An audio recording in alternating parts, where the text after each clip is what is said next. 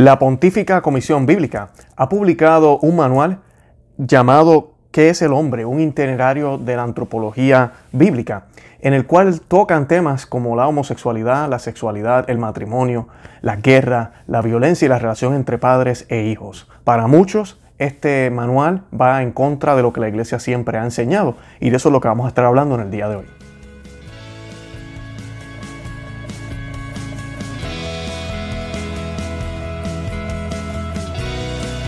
Bienvenidos a Conoce, Ama, Vive tu Fe. Este es el programa donde compartimos el Evangelio y profundizamos en las bellezas y riquezas de nuestra fe católica. Les habla su amigo y hermano Luis Román y quisiera recordarles que no podemos amar lo que no conocemos y que solo vivimos lo que amamos. Eh, hoy vamos a estar hablando de este manual que acaba de publicar eh, la Pontífica Comisión Bíblica, en el cual ellos realizan una nueva reinterpretación, un nuevo eh, enfoque de las Sagradas Escrituras. Y pues han salido varios cuestionamientos referentes a la homosexualidad, al divorcio, donde ellos aparentemente están abriendo puertas o están tratando de decir, hey, esto se puede interpretar también de esta forma. Eh, la iglesia no ha cambiado doctrina, eso sí quiero aclararlo. He visto algunos reportajes por acá y por allá que el Vaticano ya cambió, que ahora aceptan las uniones de, eh, del mismo sexo. eso no es cierto, nada de eso ha cambiado, pero sí esto está pasando en el Vaticano. Entonces, pues sí es alarmante que este tipo de discusión, este tipo de cosas, primero se permitan, se, e inclusive se, se promueva supuestamente para un bien y realmente lo que hace es crear más confusión. Y de eso es lo que vamos a estar hablando hoy brevemente para que puedan ver un poco qué es lo que se está tratando en este documento. Yo quisiera antes que nada soltarlos a que se suscriban al canal que le den me gusta al video si les gustó, a cualquier otro video que hayan visto, que compartan el video. También que nos busquen en conoceamavivetufe.com. Tenemos muchísima información ahí para ayudarlos con su fe eh, católica y para ayudarlos a entender las escrituras, los sacramentos, el papado, la iglesia, eh, todo lo que ¿verdad? Se enfoca en nuestra vida cristiana católica. Además de eso también estamos en Instagram, en, en Twitter, estamos en Facebook, que también nos pueden seguir por allá. Por allá a veces colocamos algunas cositas aquí allá distintas para que puedan estar al tanto. Bueno, viendo a tema. La Pontífica Comisión Pública ha publicado un manual que realiza una reinterpretación de la Sagrada Escritura sobre el matrimonio, la sexualidad, la guerra, la violencia y la relación entre padres e hijos, que algunos han considerado en contra de la tradición de la Iglesia Católica, o al menos que el documento, el manual es ambiguo. Muy importante quiero mencionar, bueno, usted escuche palabras como reinterpretación, nuevo enfoque, eh, no sé qué otros, otros términos, que los vamos a escuchar ahorita. Tengan mucho cautela, tengan mucho cuidado. Esa es la estrategia que han utilizado los modernistas, lo que San Pío X, el Papa San Pío X, eh, nos decía en contra del modernismo. Esa siempre ha sido eh, uno de los argumentos de ellos. Esto es una interpretación, es que el hombre moderno, es que nuestros tiempos. Y tenemos que tener mucho cuidado. Una cosa es tratar de aplicar, tratar no debemos aplicar la doctrina enseñada por Cristo y las Sagradas Escrituras en los tiempos modernos, con ideas innovadoras, con maneras eh, tal vez de explicarlo, de utilizar la tecnología, todo eso, muy bien. Siempre y cuando la idea principal de el de la doctrina, de lo que se enseña, de lo que nos enseñaron, de lo que se reveló que no podemos cambiar. El papel de la iglesia no es cambiar doctrina, el papel de la iglesia es salvaguardar la doctrina. Ese es el papel del papa, el papel de cada obispo en, el mundo entero. Y es el papel de los sacerdotes, salvaguardar la fe, evangelizar, darla a mostrar al mundo, el de nosotros como laicos, darla a mostrar con nuestro testimonio. Y pues, y todos estamos llamados a ser santos. Eso es lo que, lo, que, lo que no habría problema. El problema es cuando si antes se dijo una cosa, ahora se dice otra porque que los tiempos han cambiado. Ahí hay un problema. Sí, los tiempos han cambiado, pero el Señor dijo, mis palabras no pasarán. Y las Sagradas Escrituras nunca van a pasar y eso es enseñanza también de la Iglesia Católica. Quería mencionarles y disculpen, Estoy leyendo varios artículos sé más o menos, voy a leer un pedacito aquí, un pedacito allá de diferentes artículos, pero son de Info Católica y de Lightsite, ¿ok? Info Católica y de Lightsite que hacen un tremendo trabajo investigativo y estoy utilizándolo hoy. Lamentablemente vi otros reportajes, como mencioné ahorita, que estaban reportando un poquito de información falsa y yo no voy a estar diciendo aquí cosas que no son. Así sean, ¿verdad? Que llamen la atención, esa no es la idea. Eh, dice, la Pontífica Comisión Bíblica, órgano exclusivamente consultivo y que forma parte de la Congregación para la Doctrina de la Fe, acaba de publicar un manual de 300 páginas que se llama o se titula ¿Qué es el hombre? Un itinerario de antropología bíblica. El libro ha sido presentado por Piero Bobati, secretario de la Comisión en, medios vaticanos, y según Bobati, eh, esto era deseo del Papa Francisco. El Papa quería que este tema se tratara precisamente sobre la base de las escrituras, que es el fundamento y el alma de toda la reflexión cristiana.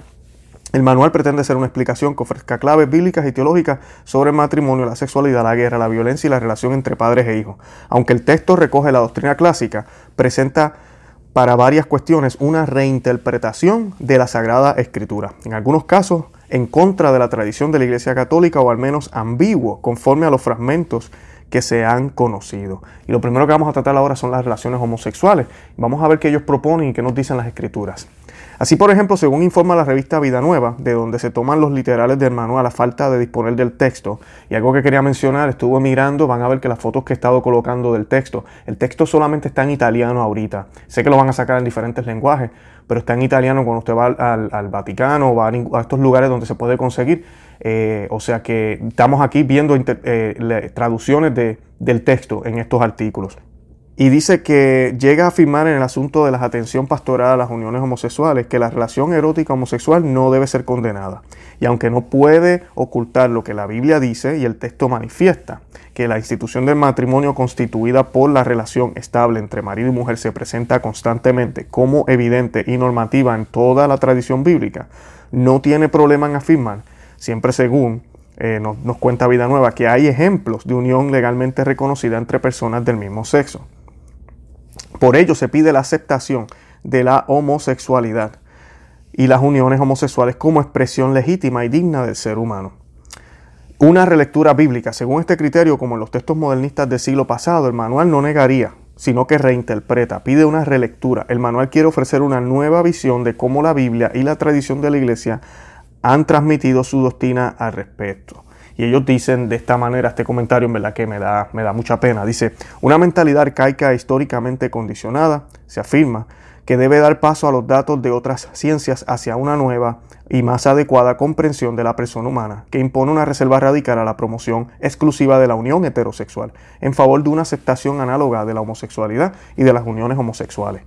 Por ejemplo, reinterpreta la condena de la homosexualidad reduciéndola a una condena de la pedofilia. En este sentido se lee ciertas, y esto lo dice el documento, ciertas formulaciones de autores bíblicos, como las directrices disciplinarias de Levítico, del libro de Levíticos, requieren una interpretación inteligente que salvaguarde a los valores que el texto sagrado pretende promover, evitando así repetir al pie de la letra lo que también conlleva los rasgos culturales de la época. Por ello pide el libro, según Vida Nueva, que sea que será necesaria la atención pastoral sobre todo en el que se refiere a las personas para llevar a cabo el servicio de bien que la iglesia ha de asumir en su misión para con los hombres. Así que ven, ven lo que les estaba diciendo de, este lenguaje, de reinterpretar, de mirar de una manera distinta, de que la iglesia tiene el, el deber de cierta forma, y eso es lo que están diciendo aquí, que tienen el deber de cierta forma de reconciliar lo que se ha dicho, lo que dice, con lo que se hace hoy en día o se quiere hacer. Buscar la forma, porque el papel de la iglesia es buscar ese bien común para todo el mundo. Ese no es el papel de la iglesia. El papel de la iglesia es presentar lo que se dijo, cómo se dijo, lo que se está diciendo y lo que se ha dicho, cómo es. Le gusta a quien le guste. Claro, de una manera con, misericordia, de una manera con paciencia, ¿verdad? Tolerante. Eh, no quieres creer, mira, no te vamos a obligar. Todo eso, claro que sí. Pero presentar el mensaje como es. Yo que era vendedor en, en, el pasado, yo no voy a estar, si yo estoy vendiendo lo que esté vendiendo y estas son las descripciones del producto, y a ti no te gustó, pues yo trataré de convencerte y explicarte por qué es de esa manera y no de la tuya o como tú lo quieres hacer. Pero si no te convenzo, no te convenzo, ¿me entiendes? Yo no puedo cambiar el producto, yo no puedo mentirte tampoco, porque a la larga tú vas a quedar decepcionado y te vas a dar cuenta que yo fui un, ladrón y que fui un mentiroso. Y la iglesia no puede caer en eso, porque como les he dicho en otros videos, esto es jugar con fuego. Esto es jugar con fuego no solo contra Dios, que es lo más importante, ya con eso nada más es suficiente, sino también que estamos engañando a almas, estamos engañando a la gente. La gente va a pensar que están bien y no lo están. Lamentablemente no lo están. Y entonces vamos a estar haciéndolo sentir a ellos, mira, como parte de la iglesia. Uh, estás bien. Y eso no es suficiente. Por eso nuestro Señor en las Sagradas Escrituras decía que muchos van a tocar a la puerta y, cuando, y Él no les va a abrir y les van a decir, pero si nosotros comimos contigo, si nosotros te, decimos Señor, te dijimos Señor. Y Él los va a mirar y les va a decir, yo no los conozco. Y yo siempre cuando escucho ese pasaje pienso en los católicos tibios, los católicos de buffet, como decimos, que escogen lo que les gusta y, lo que no les, y, y dejan lo que no les gusta aparte. Ese tipo de católico, sí, llamabas al Señor Señor, comías en la mesa, comulgabas, asistías a misa, pero no viviste tu fe católica, no la viviste. Y, no es fácil vivirla, pero hay que vivirla, hay que, hacer todo lo posible con la gracia y con todo lo que la iglesia nos da para vivir y caminar ese camino de perfección. La Iglesia Católica, en el Catecismo de la Iglesia Católica, siempre me gusta tocar esto porque esto sí va con la tradición de la Iglesia, dice la homosexualidad en el numeral 2357. La homosexualidad designa las relaciones entre hombres o mujer que experimentan una atracción sexual exclusiva o predominante hacia personas del mismo, em, sexo. Disculpen. Eh, reviste formas muy variadas a través de los siglos y las culturas. Su origen psíquico permanece en gran medida inexplicado, apoyándose en la Sagrada Escritura que lo presenta como depravaciones graves. Y ahí están todos los textos, Génesis 19, 1, 29, Romanos 1, 24, 27, Primera de Colosenses, eh, sí, Colosenses 6 al 10, Primera de Timoteo 1 al 10, todos estos eh, textos, disculpen, es Primera de Corintios, no es Colosenses, Corintios. Todos estos textos presentan la homosexualidad como un pecado grave, aunque es bien importante. Eh, para los que piensan que eso no está en la Biblia. La tradición ha declarado siempre que los actos homosexuales son intrínsecamente desordenados, Congregación para la Doctrina de la Fe, Persona Humana 8. Son contrarios a la ley natural, cierran el acto sexual al don de la vida, que para eso es que está hecho, no proceden de una verdadera complementariedad afectiva y sexual y no pueden recibir aprobación en ningún caso. Eso está en el catecismo de la Iglesia Católica. Claro, tenemos que tener mucho cuidado porque ya nos han cambiado el catecismo y esperemos Dios que esto no lo cambien. Pero esa es la doctrina. Y si lo cambian, no pasa nada. La doctrina es doctrina. Creo que ya hablamos de eso aquí. El catecismo tiene el 80% del catecismo es infalible. ¿Por qué? Porque cita documentos y cita a las Sagradas Escrituras que es infalible, pero no el texto como tal.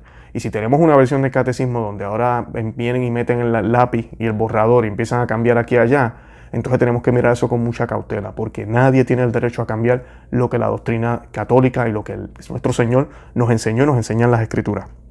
Dice el, 23, el numeral 2358, un número apreciable de hombres y mujeres presentan tendencias homosexuales profundamente arraigadas. Esta inclinación objetivamente desordenada constituye para la mayoría de ellos una auténtica prueba. Deben ser acogidos con respeto, compasión y delicadeza, definitivamente. Y eso nos exhorta a, hacer el catecismo. Dice, se evitará respecto a ello todo signo de discriminación injusta. Estas personas están llamadas a realizar la voluntad de Dios en su vida. Y si son cristianas, a unir el sacrificio de la cruz del Señor las dificultades que pueden encontrar a causa de su condición. ¿Y cómo pueden ser eso? Pues, ¿cómo pueden hacer eso? Eso lo dice el próximo numeral, 2359. Las personas homosexuales están llamadas a la castidad mediante virtudes de dominio de sí mismo que eduquen la libertad interior y a veces mediante el apoyo de una amistad desinteresada de la oración y la gracia sacramental. Pueden y deben acercarse gradual y resueltamente a la perfección cristiana. Así que eso es lo que, lo que la iglesia siempre nos ha enseñado y eso es lo que este documento pretende decir. El, secretario de la Congregación para la Doctrina de la Fe también ese mismo día o un día después eh, hizo unas aclaraciones y una de las cosas que él fue muy claro y enfático es que el dogma no ha cambiado, los dogmas de la iglesia no han cambiado. Eso sí le quiero dejar a todos los que nos siguen aquí en Conoce, Ama y Vive tu Fe. Pero sí, que se estén haciendo estas discusiones y que el Papa permita este tipo de cosas eh, es un problema secretario de la Congregación para la de la Fe, Monseñor Giacomo Giacomo Morandi, comenta lo siguiente, ¿verdad? o contesta de esta manera las siguientes preguntas. La primera, Excelencia, ¿puede explicar el significado del documento sobre la antropología que acaba de publicar la Pontificia Comisión Bíblica? ¿Cuál es su propósito? El mismo documento afirma que pretende ser una interpretación fiel de toda la escritura respecto del tema antropológico. Esto se basa en un procedimiento expositivo original que ha tomado como texto de referencia el relato fundamental de Génesis 2.3. Esta es la destrucción de Sodoma y Gomorra, para que tengan una idea. Todos los detalles que se hablan ahí, que hablan muy claro de cómo esta ciudad había caído en este pecado grave y que era algo muy importante para ellos.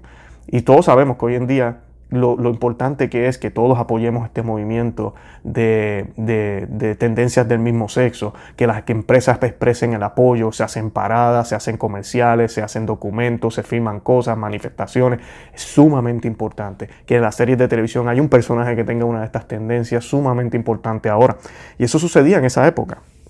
Eh, Eh, continúa, porque estas páginas bíblicas son consideradas fundamentales por la literatura neotestamentaria y por la tradición dogmática de la Iglesia. En definitiva, el texto pretende promover una visión global del proyecto divino sobre el hombre, que comenzó con el acto de la creación y se realiza en el transcurso del tiempo hasta su cumplimiento de Cristo, el hombre nuevo, que constituye la clave, el centro y la meta de toda la historia humana. Y sí, él, él no está mintiendo ahí, eso es lo que ellos pretenden hacer. Y está de más. ¿Para qué? La iglesia lleva dos mil años eh, ya interpretando con la autoridad de Dios y con la inspiración del Espíritu Santo que fue prometido en Pentecostés y fue prometido por los labios y bocas de nuestro Señor Jesucristo, que íbamos a poder eh, revelar la verdad al mundo y que ellos son los que tienen esa, esa obligación. Y sí, esto, este, esta comisión es parte de la iglesia, pero aquí están utilizando una manera antropológica de verlo. Y esto son ciencias que no son cristiana, que no tienen un fundamento realmente cristiano, así estén utilizando la Biblia. Ellos lo que están viendo es un aspecto diferente de esta escritura, mirando aspectos culturales, mirando aspectos legales, mirando cómo era antes, mirando cómo el autor, por qué lo escribió de esa manera, qué pasó, qué pasó acá, para buscar interpretaciones y cambiar, porque eso es lo que hacen, cambiar el mensaje que se llevó o tal vez abrir la puerta a una posibilidad de poder decir, sí, eso se decía antes, pero ahora también podemos decir esto. Y no estamos contradiciendo lo que se dijo antes, sino que estamos diciendo que también podemos decir esto otro. Mira qué bonito. Y todo el mundo contento, nos dejamos llevar. La otra pregunta es, algunos se sorprendieron por la declaración sobre la posibilidad de que los cónyuges se puedan separar, eh, ¿verdad? Según el documento. Eh, ¿Esto significa abrir el divorcio? Le preguntaron a él. ¿Qué significa este pasaje y cómo se relaciona con la enseñanza de la indisolubilidad? Disculpen. La enseñanza de la Iglesia con el Código del Derecho Canónico ya concede que los cónyuges válidamente unidos por el sacramento del matrimonio eh, tengan el derecho de separarse en ciertos casos particulares. Estos tienen que ser casos extremos. No es algo que se enseñe, ¿verdad? O que se diga que uno puede separarse así porque sí, porque estoy enojado. Son casos extremos, abuso, droga, eh, y cuidado que inclusive con lo de la droga, muchos matrimonios se han mantenido juntos y gracias a que el cónyuge se ha quedado ahí, es que esas personas han podido salir de donde estaban. Es precisamente en estos casos que la iglesia admite la separación física de los cónyuges y el fin de la cohabitación. Sin embargo, los cónyuges que están válidamente unidos por el sacramento del matrimonio no dejan de ser marido y mujer ante Dios y por lo tanto no son libres de contraer una nueva unión. La comunidad cristiana está llamada a estar cerca de estas personas y ayudarlas a vivir cristianamente su situación, como recuerda con autoridad el Catecismo de la Iglesia Católica en el numeral 1649. El documento de la Pontificia Comisión Bíblica sigue exactamente esta línea y ciertamente no se abre el divorcio como algunos de manera distorsionada o instrumental creen o quisieran. Y él nos dice esto, esta aclaración, pero sí, el documento toca unos puntos que se pueden utilizar, que son ambiguos, para darle herramientas a quienes quieren que se abra la puerta del divorcio en la iglesia. No lo afirma, él lo dice ahí, pero hay que tener cuidado, esos temas, con, con fuego no se juega, es lo que yo siempre digo. Dice otro párrafo, esta es otra pregunta que le hicieron, otros párrafos que han llamado la atención son los relativos a la homosexualidad. Hay quienes han leído en el documento de la Pontificia Comisión Bíblica una apertura a las uniones entre personas del mismo sexo. ¿Es así? Él contesta, desde hace algún tiempo, sobre todo en la cultura occidental, se han alzado voces de disensión respecto al enfoque antropológico de la escritura, tal como la Iglesia la entiende y la transmite en sus aspectos normativos. Todo ello se juzga a menudo como el simple reflejo de una mentalidad arcaica e históricamente acondicionada. Sabemos que diversas afirmaciones bíblicas en el ámbito cosmológico, biológico y sociológico han sido consideradas gradualmente como superadas con la progresiva afirmación de las ciencias naturales y humanas. En este sentido, algunos dicen que una nueva y más adecuada comprensión de la persona humana impondría una reserva radical sobre el valor exclusivo de la unión heterosexual, a favor de una aceptación análoga de la homosexualidad y las uniones homosexuales como una expresión legítima y digna del ser humano. Además se argumenta a veces, la Biblia dice poco o nada sobre este tipo de revelaciones, que por lo tanto ya no deberían considerarse ilícitas desde el punto de vista moral. Se trata de una aproximación ideológica y parcial a la antropología. En realidad el documento en el numeral 108, a mí, 185, está hablando del manual que, acaban de, de, sacar de la antropología. Dice lo siguiente, la institución del matrimonio constituida por la relación estable entre marido y mujer se presenta constantemente como evidente y normativa en toda la tradición bíblica. No hay ejemplos de unión legalmente reconocida entre personas del mismo sexo. Por lo tanto, no existe ninguna apertura a las uniones entre personas del mismo sexo como algunos lo han afirmado erradamente. O sea que él también nos hace la aclaración sobre eso. Yo sé que es una de las preocupaciones que muchos hemos tenido cuando escuchamos esta noticia. Y el documento sobre esto de la homosexualidad, les quería leer aquí. El periodista Edward Perty eh, publicado, eh, publicó eh, párrafos completos del documento para que vean por qué es que surgen estas dudas. Eh, dice lo siguiente, sus capítulos, hay varios capítulos, el tercero se llama La familia humana y sus capítulos, ahí dentro de ese mismo, es homosexualidad. Y dice, la institución del matrimonio formada por la relación estable entre marido y mujer se presenta constantemente como evidente y normativa en toda la tradición bíblica. No hay ejemplos de uniones legalmente reconocidas entre personas del mismo sexo. Eso ya lo acabamos de leer. Además argumenta algunas veces, la Biblia dice poco o nada acerca de este tipo de relación erótica, erótica, que por lo tanto no se condena, porque a menudo se confunde indebidamente con otros comportamientos sexuales aberrantes. Por lo tanto, parece necesario examinar los pasajes de la Sagrada Escritura en los que se discute el problema de la homosexualidad, en, en particular aquellos en los que se denuncia y se culpa. Es dudoso que la Biblia no hable de la inclinación erótica hacia una persona del mismo sexo, sino solo de los actos homosexuales. Y se trata de estos actos en unos pocos textos, diferentes entre sí en términos de, de género literario e importancia. Respecto a la ciudad de Sodoma, dice el manual, se culpa a la ciudad de Sonoma de una práctica sexual vergonzosa llamada sodomía, que consiste en la relación erótica con personas del mismo sexo. Esto parecía tener a la primera vista un claro apoyo en el relato bíblico. En Génesis 19 se dice, de hecho, que dos ángeles alojados por la noche en la casa de Lot son asesinados por los hombres de Sodoma, jóvenes y viejos toda la población en general, con la intención de abusar sexualmente de estos extraños. El verbo hebreo que se usa aquí es conocer, un eufemismo para indicar las relaciones sexuales, como lo confirma la propuesta de Lot, quien para proteger a los invitados está dispuesto a sacrificar a sus dos hijas, que no han conocido varón. No encontramos en la tradición narrativa de la Biblia indicaciones acerca de las prácticas homosexuales, ni como conducta que puedan criticarse, ni como actitudes toleradas o bienvenidas. La amistad entre personas del mismo sexo, como la amistad de David y Jonathan, elogiada en, el en 2 de Samuel 1.26, no puede considerarse un signo a favor del reconocimiento de la homosexualidad en la sociedad israelita. Las tradiciones proféticas no mencionan esta naturaleza, ni entre el pueblo de Dios ni entre las naciones paganas. Y este silencio contrasta con los testimonios de Levíticos 18:33 y 5:24 al 30, que se atribuyen a los egipcios, a los cananeos y en general a los no israelitas como comportamientos sexuales inaceptables, incluida la violación homosexual. Esto indica cómo veremos una evaluación negativa de esta práctica.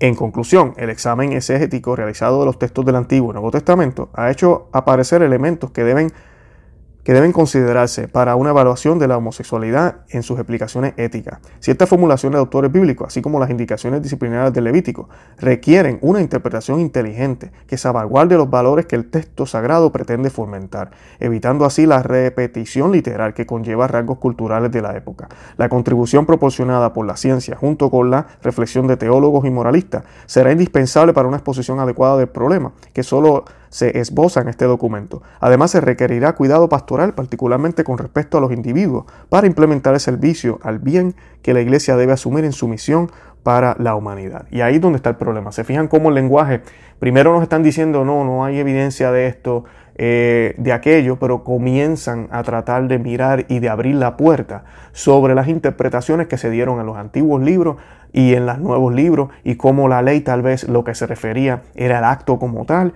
pero no las tendencias, que tal vez si se hacían de otra manera o que tal vez los rasgos culturales, bueno, y por ahí vamos. Así que tenemos que tener mucho cuidado con esto, por eso es que muchas personas han alzado la voz. Yo soy una de ellas. Este tipo de documento ni siquiera se debería hacer. ¿Para qué? Están perdiendo billetes, ¿verdad? Dinero, tiempo. Porque estamos en una cultura ahora de la iglesia que todo es diálogo. Todo es diálogo. Hay que hablar, hay que hablar. Yo no estoy diciendo que no, no, podemos estar abiertos a estudiar, a indagar. Claro que sí. Eh, yo personalmente estoy estudiando y seguiré estudiando. Es excelente. Pero todo, todo, todo tiene que centrarse en Cristo. Todo, todo. Al final del día es Cristo. Es Cristo. ¿Qué dijo Cristo? ¿Qué decía la Biblia? ¿Qué dijo el Espíritu Santo? La iglesia tiene una tradición y un magisterio de más de dos mil años. Y el Espíritu Santo si es que creemos en esa promesa que hizo nuestro Señor, ha estado guiando a su iglesia. Eso no quiere decir que los miembros de la iglesia han hecho todo perfectamente. Yo no estoy diciendo eso. Yo estoy diciendo que ha estado guiando a su iglesia, al magisterio, lo que se ha dicho, lo que se ha enseñado, que han habido individuos que lo han enseñado mal, han abusado de poder. Sí, eso ha pasado también. Son casos mínimos, pero ha pasado, ha sucedido. Y todavía sucede hoy en día con sacerdotes haciendo cosas que no deben hacer, obispos que están haciendo cosas que no deben hacer, ¿verdad? La alta jerarquía también. Eso seguirá sucediendo, eso es normal. Es parte de la cruz que nos toca cargar a nosotros como católicos. Pero la iglesia se queda intacta porque su doctrina ya fue dicha y porque está salvaguardada por las sagradas escrituras, por la infabilidad de nuestro Dios, de nuestro Señor Jesucristo. Nosotros lo que hacemos somos eco de esa palabra. Por eso es que la iglesia también es infalible, porque es eco de, Jesucristo, no por sus propios criterios, sino por los criterios de Cristo. Y la cátedra y el magisterio y todo lo que tenemos son herramientas que han sido protegidas y salvaguardadas por el Espíritu Santo por más de dos mil años. Porque ahora hay que cambiar porque ahora hay que mirar cosas diferentes. No, o estos tiempos son mejores, o el Espíritu Santo se equivocó, o ahora el Espíritu Santo que está obrando después de dos mil años, ¿qué está pasando? Esas son las preguntas que nos debemos hacer. Alguien está mintiendo. Aquí alguien está metiendo el humo de Satanás para engañarnos. Y eso es lo que tenemos que estar alertas y defender nuestra fe como se nos dio. No, no, no nos detengamos, no tengamos duda de eso, con amor y con respeto. Y siempre, ¿verdad? Hablar con claridad, no tenemos que caer en amarillismo, pero sí tenemos que defender lo que nuestra fe católica siempre nos ha enseñado. Bueno, eso es lo que tengo hasta ahora de este documento. Yo sé que van a salir más noticias. Eh, ojalá podamos tener más traducciones al español de este documento, pero ya lo que yo acabo de leerles ahí, ustedes pueden ver el lenguaje ambiguo. Es como que sí, sí, sí, sí, no, no deben haberlas, pero mira, acá esto se interpretó así. Y entonces ahí es donde abren esas puertas que no deberían ser abiertas. Y ahí es donde la Iglesia Católica, comenzando desde el Papa hasta abajo, los obispos, cardenales, todo el mundo, deben sentar el pie y decir, no, se hizo ese libro, se hizo tal cosa, pero eso no es doctrina.